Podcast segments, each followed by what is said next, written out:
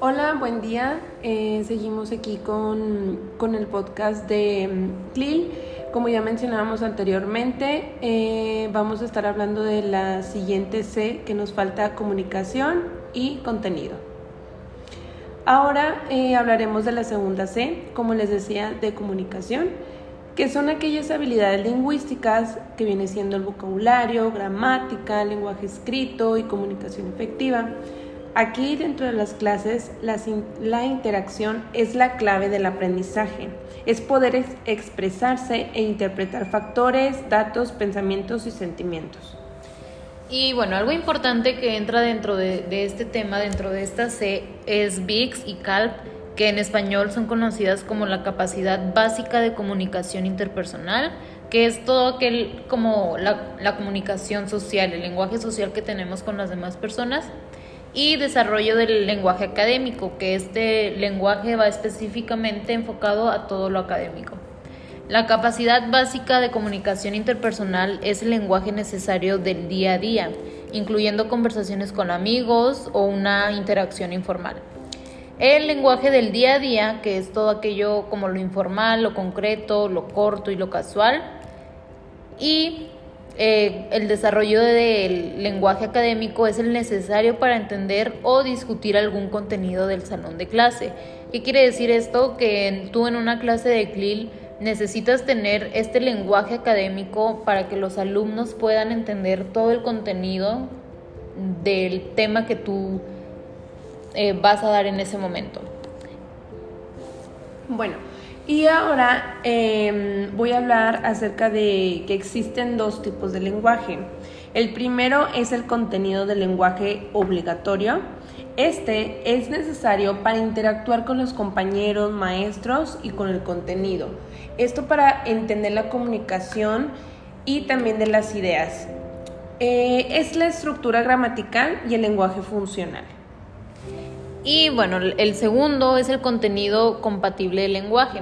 No solo por un tema en específico, es un lenguaje de día a día y menos formal, mientras que el lenguaje obligatorio es un lenguaje específico para el tema. Durante las clases y también en la, en la planeación es cuando más vamos a poder observar esto. El lenguaje obligatorio responde a la pregunta ¿qué vocabulario debe tener mi alumno para poder comprender este tema? Entonces no olviden nunca como esta pregunta base porque es aquí cuando ustedes se van a dar cuenta del vocabulario que tienen que entender o deben de tener sus alumnos para poder entender todo el contenido que ustedes van a, dar dentro de, pues de esta clase. Y bueno, hablando de contenido, les voy a introducir eh, esta tercera C, que es el contenido. Y bueno, para el desarrollo de la comunicación se necesitan varias funciones llamadas funciones comunicativas. Las formas y funciones se dividen en tres partes. La primera es el, significado, que básicamente sirve para comunicar ideas que queremos compartir.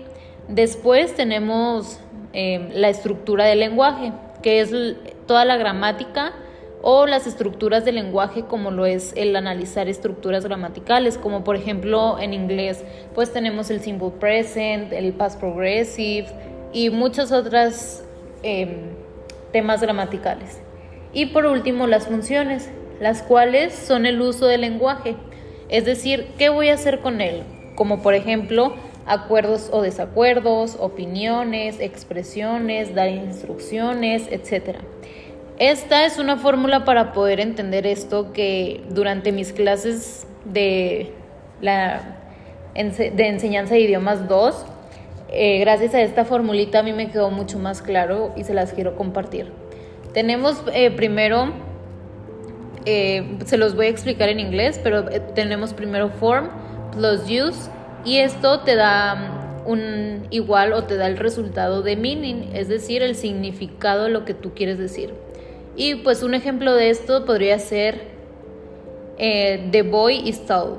En este caso estamos describiendo al niño, entonces eso sería nuestra función y nuestra estructura sería el presente simple.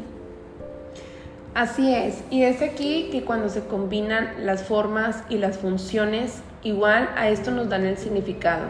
Esto es muy importante tenerlo en cuenta al momento de que hagamos nuestra planeación y que esto nos da también una, un gran peso a lo que vamos a nosotros a enseñar. Y bueno, esperemos eh, haya quedado todo muy claro. Les agradecemos el, el, que estén aquí, el que se hayan dado el tiempo de escuchar este segundo episodio. No se pierdan los próximos porque vamos a continuar hablando de las eh, próximas Cs que nos faltan. Y pues bueno, a cualquier duda o comentario que tengan nos lo pueden enviar y nosotros con mucho gusto se los vamos a resolver.